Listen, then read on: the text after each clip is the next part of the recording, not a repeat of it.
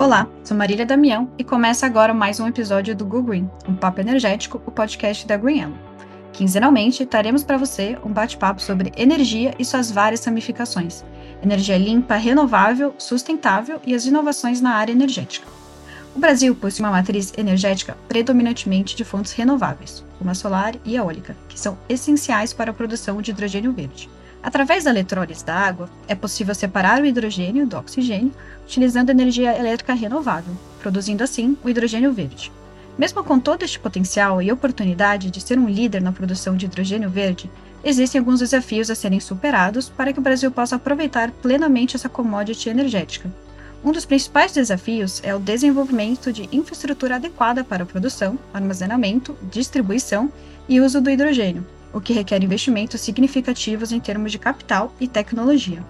Ainda é necessário estabelecer políticas e regulamentações claras que incentivem e promovam o desenvolvimento do setor de hidrogênio verde, algo que já vem ocorrendo em alguns estados e municípios, como no caso do Rio de Janeiro e Ceará. Mas é preciso ir além, definindo metas e garantindo incentivos para a produção e uso do hidrogênio verde, bem como a criação de um ambiente favorável para investimentos e parcerias entre o setor público e privado. Então, no episódio de hoje, Vamos conversar sobre as oportunidades e também os desafios para tornar o hidrogênio verde uma realidade na transição energética. Então, para falar desse tema, convidamos Débora Yanassi, sócia do Tower Checker Meyer Brown. Bem-vinda, Débora. Bom dia a todos. Obrigada, Marília. E convidamos também a Elbia Ganum, presidente da Abeólica. Bem-vinda também, Elbia. Olá, muito obrigada.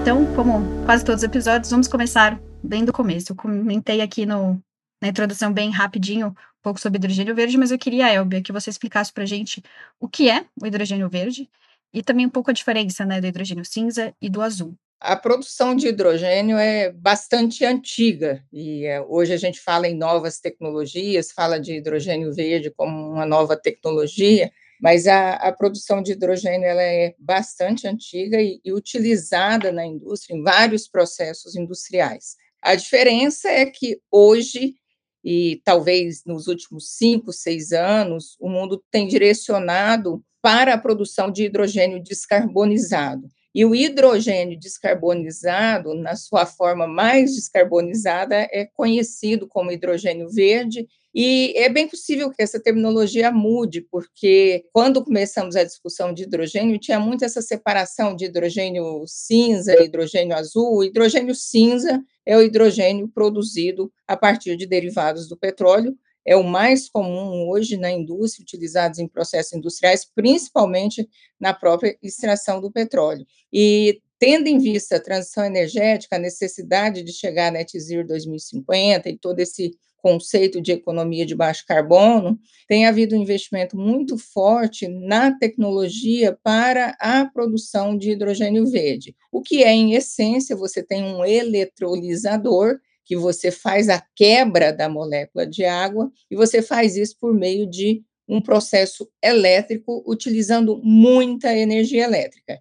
E quando você utiliza energia elétrica renovável, você produz o hidrogênio verde. Essa é a tendência do investimento e o hidrogênio, para os especialistas, deve substituir, em partir de 2035, 2040, as moléculas, porque quando a gente fala em energia, a gente fala em eletricidade e fala também em energia a partir de molécula, que é a grande quantidade de energia que o mundo consome. Então, a molécula hoje ela vem basicamente de petróleo e gás, e a tendência é que haja uma substituição em alto grau a partir da produção do hidrogênio verde. O hidrogênio verde vem, então, ser o principal provedor de molécula ali por volta de 2050, quando o mundo pretende alcançar o net zero. Isso não significa que não vamos ter petróleo, que não vamos ter o uso da molécula do petróleo, mas este provavelmente vai ser também descarbonizado por meio de tecnologias de captura de carbono. Só complementando a, a fala da Elbia, né? E sim, a gente acha que tem esse potencial aqui do gás natural no Brasil, né? Com a abertura de, do mercado de gás, tanto o gás onshore como o offshore, é, o gás associado do pré-sal e o GNL mas de fato, né, todo o foco aí do mercado tem sido o nosso potencial de produção do hidrogênio verde. Uma coisa que eu queria chamar a atenção, né, e puxando aqui a, minha sardinha, a sardinha do meu lado, sou advogado, estou acompanhando aí de perto os PLs. Você tem lá o PL 725 de 2022 e o 1878 também do mesmo ano, e cada um traz uma definição é, é um pouco diferente, né, do que, do que seria o hidrogênio sustentável e o hidrogênio verde.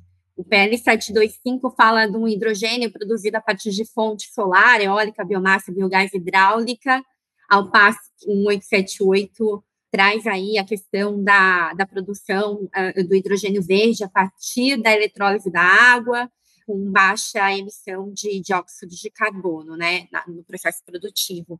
O que eu ia comentar aqui, e, e claro, quando a gente também olha lá, lá para fora, vê a definição usada na União Europeia, que é uma específica que tira a biomassa, por exemplo, da classificação, e a gente olha a definição também dos Estados Unidos, que é mais objetiva, fala que numa quantidade limite de 4 quilos de gás carbônico por quilo de hidrogênio para ser classificado como renovável, eu acho que a gente tem que olhar muito realmente o, o mercado brasileiro, né, o arcabouço brasileiro, e tentar deixar uma definição na lei o mais ampla possível, né? Claro, sem descaracterizar né, o que, que é o renovável, que é todo o intuito aqui da gente é, incentivar esse produto, mas, de novo, olhando para a potencialidade do Brasil, né? É interessante, acho que vocês comentaram do, da questão do potencial que também existe no Brasil, né? Então, a gente tem uma matriz super renovável, a gente tem um país muito grande, e vem se falado muito, né? Principalmente nesse semestre, vi bastante notícia relacionada ao potencial do Brasil ser o protagonista na questão do hidrogênio verde no mundo. É, e aí, Elbia, eu queria que você comentasse um pouco como que você tem visto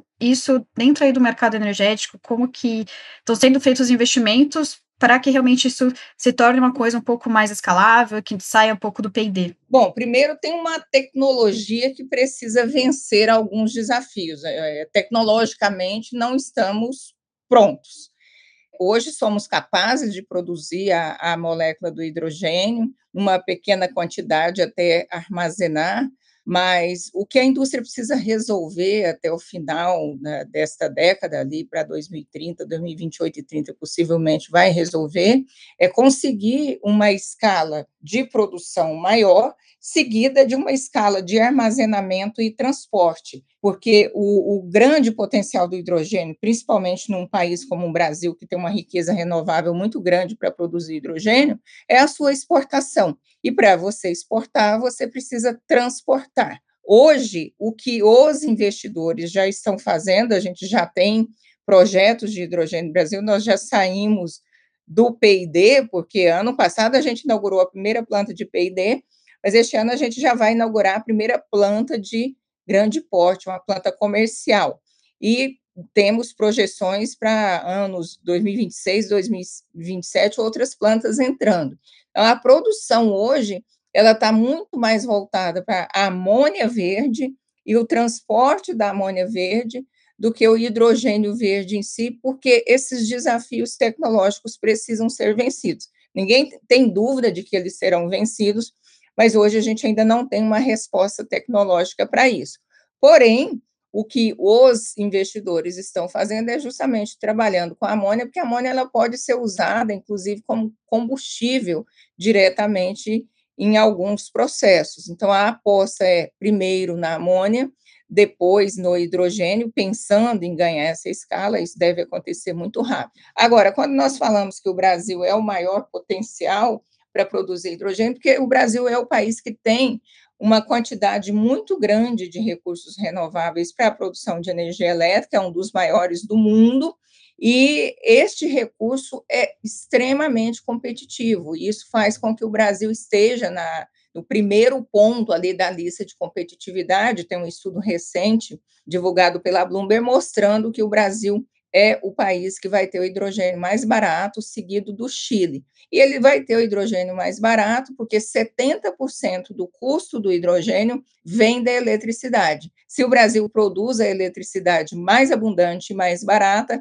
logo poderá produzir o hidrogênio verde mais barato, e daí o interesse de, de muitas empresas investindo no Brasil e os projetos já estarem saindo do papel com velocidade, mesmo sem ainda termos um marco regulatório, justamente porque o Brasil é um mercado muito atrativo. Eu queria complementar aqui, de fato, a gente já está vendo né, esse movimento aí de projetos se concretizarem, tanto de hidrogênio aí azul, é, eu também estava trabalhando num projeto de hidrogênio branco, né, que é pouco menos falado, mas é também um recurso que a gente tem aqui no, no país, é o hidrogênio natural, né, achado em reservatórios de hidrocarbonetos.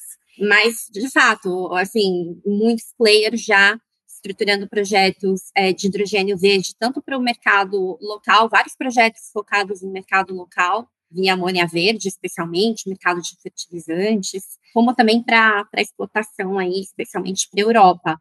Mas muitos investidores aguardam aí essa importante definição, né, do, do marco legal regulatório, que é essencial aí, segurança jurídica para qualquer investimento é, de longo prazo, né, atrapalhando no sentido de é, tornar um pouco mais lenta algumas decisões, né, que poderiam aí uh, ser acelerada se a gente tivesse um, uma definição mais clara sobre a competência regulatória e sobre a cadeia, sobre quais tipos aí de autorizações serão ou não necessárias ao longo da cadeia do hidrogênio. E os PLs têm tratado né, é, disso, mas realmente precisa ainda de um trabalho de uniformização e aprimoramento e aceleração né, do trâmite desses projetos é, de forma que já fique é, tem, e tem pontos já consenso né, no mercado, como por exemplo a atribuição é, de competência ANP para regular a cadeia do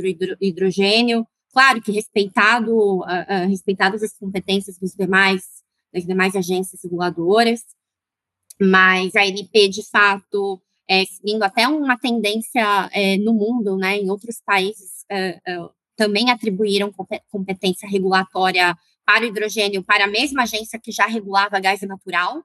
É, isso porque são, uh, uh, tem similaridades né, é, é, é, no, no, na sua produção, no seu transporte, então a, a regulação do gás natural pode ser adaptada né, para regular o hidrogênio, e a gente está seguindo nessa linha em ambos os PERs que eu mencionei, atribuem essa competência à ANP. Isso precisa ser realmente definido quanto antes, né? Porque realmente gera muita, ainda esse risco Brasil aí, esse risco regulatório acaba adicionando custo, né? E, a gente perde competitividade, como a Elbia mencionou aqui, o Brasil tem super potencial para ser muito competitivo aí no, no médio e longo prazo nessa indústria, e, e, é importante que a gente esteja preparado com, com esse arcabouço aí legal regulatório. E hoje, Débora, a gente tem uma previsão de quando a gente vai ter esse marco legal? É, isso aí está tramitando ainda no, no Congresso, acho que tem muitas iniciativas, né? O governo tem o Programa Nacional do Hidrogênio, que está discutindo esses aprimoramentos aí, essa formação do arcabouço legal regulatório. É, a Elga pode até comentar melhor do que eu sobre o Pacto Brasileiro do Hidrogênio Renovável, agora encabeçado aí pela Solar, a Beólica, é, Câmara Brasil-Alemanha e, e, Associação de, de Biogás, né?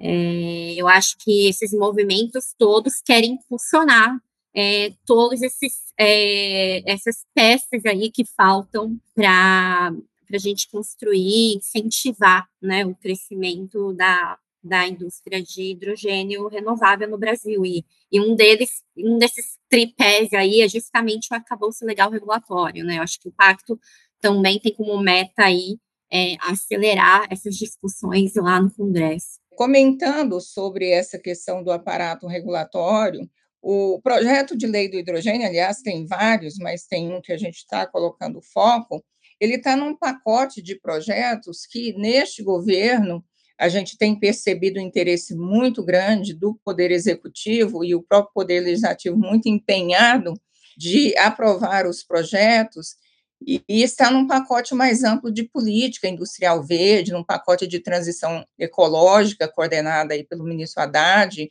Então, o, o hidrogênio, que é energia, ele deixou de ser uma pauta setorial e passou a ser uma pauta industrial e isso tem um caráter muito importante. No Congresso, hoje, nós temos três projetos que estão altamente relacionados.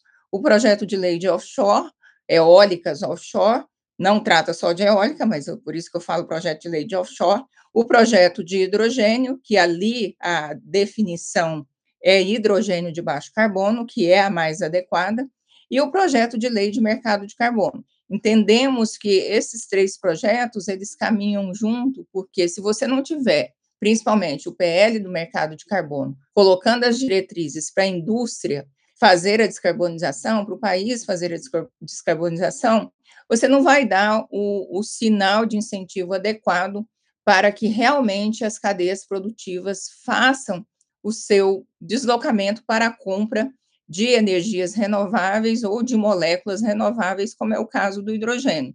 Esses projetos eles estão indo muito bem, as discussões vão ficar mais fortes agora no segundo semestre, e há uma ideia de que a gente já tem esses projetos todos aprovados neste ano. É a meta da indústria, é a meta também do governo federal e é a meta do Congresso. Então, estamos todos alinhados nesse caminho para fazer essa regulamentação. E várias outras iniciativas existem, tem lá o programa do Ministério de Minas e Energia, que foi lançado, se eu não me engano, em 2021, e ele também está atendendo para indicação de se ter um marco legal, não tem jeito, e outras iniciativas, como é o Pacto do Hidrogênio, mas o Pacto do Hidrogênio está muito associado a nós, investidores em energias renováveis, que seremos os provedores da energia do hidrogênio. Nós estamos trabalhando em conjunto justamente para ajudar nessa, nesses primeiros marcos regulatórios e para efetiva implementação da indústria de hidrogênio no Brasil, de um conceito de indústria, não simplesmente o conceito da molécula. Acho que a gente tem um caminho longo aí para percorrer até o final mas eu concordo aí com o que vocês comentaram da questão de trazer segurança para o investidor, né? Então, aqui mesmo na Goiânia a gente já estudou um pouco sobre isso e e ainda é muito incerto para o investidor, como a gente que é de fora, né? A gente tem de potencial, mas ainda traz muita incerteza para a gente tomar qualquer, enfim, decisão, dado que também né, os investimentos ainda são altos, obviamente, porque também é uma tecnologia muito recente. É, e aí, eu queria, vocês comentaram um pouco das aplicações, mas eu queria aprofundar um pouco mais essa questão de, de, do que, que, pode ser feito com esse hidrogênio verde, né? Então, vocês comentaram a questão da amônia verde, que, que de fato é o que talvez vai ser mais no curto prazo aplicado pela facilidade de armazenar, também talvez aceitação no próprio mercado, mas que mais que vai ser aplicado para o hidrogênio verde, né? A gente fala também de mobilidade, né, de carros que vão usar hidrogênio verde, mas Débora, você pode comentar também que outras aplicações você tem visto também fora do Brasil, também que dado que a gente está pensando em exportar hidrogênio verde, o que, que os mercados estão querendo fazer com essa molécula? Falar o que eu tenho escutado aqui nos projetos do escritório, né, é, o uso, o hidrogênio é, é muito versátil, né, incrível, esse vetor energético realmente é, tem diversas aplicações, né, a, a começar, como a Elvia falou, pela indústria, né, indústria de petróleo, indústria química, indústria alimentícia, siderurgia, é, toda a indústria usa hidrogênio é, em seus processos. É, a gente também tem aplicação na parte de, de transporte, tanto aéreo, rodoviário, aquaviário. Uh, a gente tem uma grande, um grande uso nessa parte de, de fertilizantes, e isso uh, eu tenho escutado bastante, né, no nosso potencial agro nessa frente de fertilizantes, porque a gente ainda é muito dependente de fertilizante importado, então tem uma potencial produção local é, com o uso do, do, hidrogênio, da amônia verde. Enfim, é, é um pouco isso que eu tenho escutado aqui de, de clientes do escritório. Elber, se quiser comentar também, que, outro, que outras aplicações você tem visto e, e o que, que você acha que vai ser o próximo passo depois da amônia verde também? É, o hidrogênio ele vem muito no conceito que chamado de power to X, que além da aplicação existe um processo antes. Então, assim, é, de onde vem o hidrogênio? De, de onde ele vem, ele já tem é, impactos numa cadeia produtiva muito grande. Então, ele é colocado no centro, e aí você tem de um lado, de onde ele vem e o que, é que ele provoca numa indústria, e no caso da indústria de energias renováveis, a eólica, por exemplo, só como exemplo, quando eu, eu tenho que contratar para vender, né, para vender essa energia para produção de hidrogênio, eu já estou trazendo um impacto muito grande numa cadeia produtiva que é a indústria produtiva de, de energia eólica, das turbinas, na geração de emprego, na geração de renda. A partir do momento que ele é produzido, ele tem várias utilidades. Ele é, inclusive, utilizado para armazenamento e faz um, um caráter de baterias. O nosso sistema hoje ele tem uma alta participação de energias renováveis e essas energias variam a produção. Então, o hidrogênio pode ser usado como bateria do sistema. No momento em que a produção de energia eólica ou solar estiver baixa, você pode usar aquela energia armazenada, aquela molécula armazenada, para a produção de energia como se fosse uma bateria. Esse é um ponto. O outro é você poder estocá-lo, e é, aí é que está a grande beleza do hidrogênio, que é uma energia elétrica que você transforma numa molécula que pode ser estocada, porque energia elétrica não pode ser estocada. Então, você estoca e consegue transportar isso para outros lugares, e o segredo está aí, e ainda é um segredo que precisa ser desvendado, como eu falei, essa tecnologia precisa melhorar, e o uso em processos produtivos. Todo lugar que você precisa usar energia, molécula, o hidrogênio vai estar lá. O Brasil é um grande produtor de commodities, você pode substituir os processos de commodity. No caso da amônia, você vai utilizar para produzir fertilizantes, fertilizantes verdes, e você pode utilizá-lo também como eletricidade. E outro ponto importante é que quando a gente olha nesse conceito de descarbonização, toda a indústria vai buscar essa descarbonização seja pela regulamentação, como eu falei, da, da, do mercado de carbono, seja pela própria regulamentação internacional, porque os países não vão comprar produtos carbonizados e a indústria vai ter que realmente buscar os mecanismos de descarbonização. E o hidrogênio é uma grande resposta para isso, sem falar da questão de mobilidade, de carros, de ônibus, que vão também é, ser produzidos com o hidrogênio como molécula. E aí você comentou uma coisa que eu tenho um pouco de dúvida também, Elber, se você puder trazer como que eles estão pensando em tratar a questão da energia renovável que vai ser usada, né? Porque a gente já tem, um, vamos dizer assim, uma energia da rede que é muito renovável, né? Então a gente fala às vezes de 70%, 80%, dependendo né, do período. Mas como que eles estão pensando? Ah, só vai considerar o hidrogênio verde se você tiver realmente uma geração próxima ali a, ao eletrolisador que seja renovável? Ou eles vão aceitar, talvez, usar a energia da rede, mas com certificado com a REC, por exemplo, para comprovar. Isso já foi definido? Ou isso está previsto, talvez, no marco? Como é que eles estão discutindo isso também? Não, ainda não está definido, mas essa discussão de regulamentação e de certificação, ela está acontecendo no mundo todo.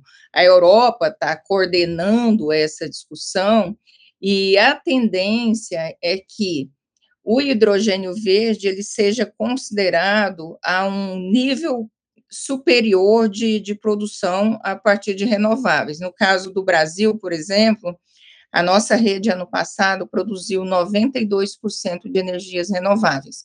Então, o hidrogênio já poderia ser considerado um hidrogênio verde, com essa característica de mais de 90% de produção. Porque o conceito de parques dedicados à produção de hidrogênio ele não é muito inadequado porque a energia renovável ela é variável por definição.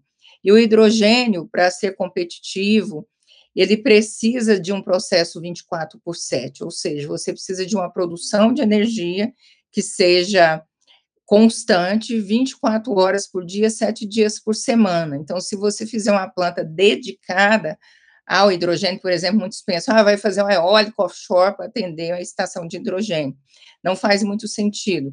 O mais importante é você ter a garantia desse processo de produção 24 por 7 e ligá-lo à rede é o melhor caminho. Agora, como que você vai garantir que é hidrogênio verde? A partir de certificação da energia. A tendência é que a certificação seja feita e esse processo seja implementado. CCE aqui no Brasil tem também liderado aqui essa frente, né? E ela já propôs alguns critérios de uma certificação local aqui para o mercado brasileiro, mas claro, é, é, ela também vai adotar aí as certificações internacionais visando os mercados, visando a exportação, os mercados aí europeu, americano, mas é de suma importância aí também esse avanço na certificação, que é o que vai garantir, né, o produto uh, verde aí para o consumidor final. É também uma outra frente é, importante uh, que tem que ser definida para a evolução aí do mercado. E aí outro ponto que a gente começou a falar aqui relacionado, né, obviamente, o marco legal, mas, Débora, que outras políticas públicas você acha que vão alavancar também esse mercado, né? Então, a gente vê que estão nascendo alguns hubs também, então tem, obviamente, o do PCM ali do governo do Ceará, no Rio de Janeiro né, parece que Maricá também está se posicionando também como talvez uma região de, de estudo de hidrogênio verde, mas você vê que qual é o nível de participação também do governo, não só com, com a questão dos PLs, mas que outras iniciativas que o governo deveria ou poderia dar para acelerar também esses investimentos e tirar essa insegurança das empresas? Eu acho que são algumas frentes. Tem a frente aí de incentivos fiscais. A gente já tem alguns mecanismos que podem ser aplicados, aí, expandidos aí para a indústria de hidrogênio, como, por exemplo, é, rede, debenture incentivada, é, mas também uh, uh, o governo pode criar aí subsídios específicos em toda a cadeia produtiva de comercialização aí do hidrogênio via isenções fiscais de PIS, COFINS, CMS, imposto de importação, enfim. Então, tem essa frente que é, que é bastante importante. A gente sabe que no Brasil a carga tributária é altíssima. Os Estados Unidos uh, adotou muito esse, esse approach, né, é, é do incentivo via isenções fiscais e está num programa super agressivo, né, com mira. E eu acho que o Brasil também tem que se mexer nesse sentido. Além do, da parte fiscal, é, o, financiamento, né? O financiamento é sempre é muito importante para o início aí do desenvolvimento de qualquer indústria. A Elbia pode até falar, comentar melhor sobre a própria indústria eólica, né, que é, começou a se desenvolver com o ProInfa, com o apoio do BNDES, né, o forte apoio do BNDES, é, e a gente tem ainda um papel importante do, do, dos bancos de desenvolvimento, prover crédito a, a taxas atrativas aí é, para projetos uh, de hidrogênio. E, e, como a gente já falou, para mim, o, o, outro tripé é, é o arcabouço é, legal regulatório. Também tem uma legislação específica de, de VPS, que também pode uh, aí criar mais incentivos a desenvolvimento de hubs nessas regiões aí para a exportação de, de, hidrogênio. Você quer comentar também, Elbe, algum ponto dessa questão de políticas públicas? É, o processo está em discussão em, vários, em, em várias instâncias, como eu mencionei, o Poder Executivo está tratando disso, o Congresso também, nós aqui no setor privado, inclusive com o Pacto do Hidrogênio, e o financiamento também, o BNDES está muito empenhado em fazer um programa de financiamento, o que, eu, o que eu vejo é que as coisas estão acontecendo e estão acontecendo do jeito que tem que acontecer e no momento que tem que acontecer. E outro aspecto muito positivo e que dá força, inclusive, para as nossas conversas com os tomadores de decisão, é que o mercado também já está acontecendo. O mercado não esperou a regulação, o mercado está muito mais na frente do que o próprio processo regulatório. Isso às vezes acontece e é muito bom, porque sinaliza para o tomador de decisão qual o caminho a seguir. Então, hoje a nossa discussão está muito nesse sentido, política pública é necessária, eu tenho usado muito a, a, o termo é necessário criar mecanismos de incentivos, e esses mecanismos de incentivos envolvem uma série de coisas. Uma coisa importante é você ter a legislação, ter a lei, ter a regulação, você ter um desenho de financiamento adequado, você ter estrutura física adequada, os portos, e talvez um pacote fiscal também muito, muito importante. Nós estamos trabalhando para isso, para um pacote fiscal, e políticas de financiamento. Todas essas questões elas estão sendo tratadas nas suas instâncias e estão caminhando muito bem. Nós não encontramos até agora nenhum impeditivo do, do tema. Todo lugar que o tema é levado, ele é aceito com muita abertura e há um desejo muito grande de se fazer.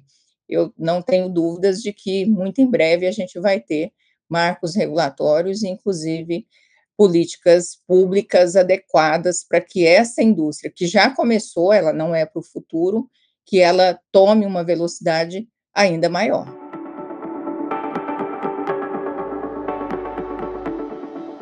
Bom, felizmente a gente está chegando no final do nosso bate-papo. É, acho que é um assunto muito completo, denso, com muitas coisas. Acho que dá até fazer uma parte 2. É, queria agradecer Elbia pela participação. Muito obrigada. Obrigada. E Débora também, muito obrigada pela participação. Obrigada, Marília. Obrigada, Elbia. Quero agradecer você também, que ouviu a gente até aqui. Peço que siga também a Greenella nas redes sociais e também continue ouvindo a gente aqui a cada 15 dias. Temos um episódio novo para você. Até a próxima.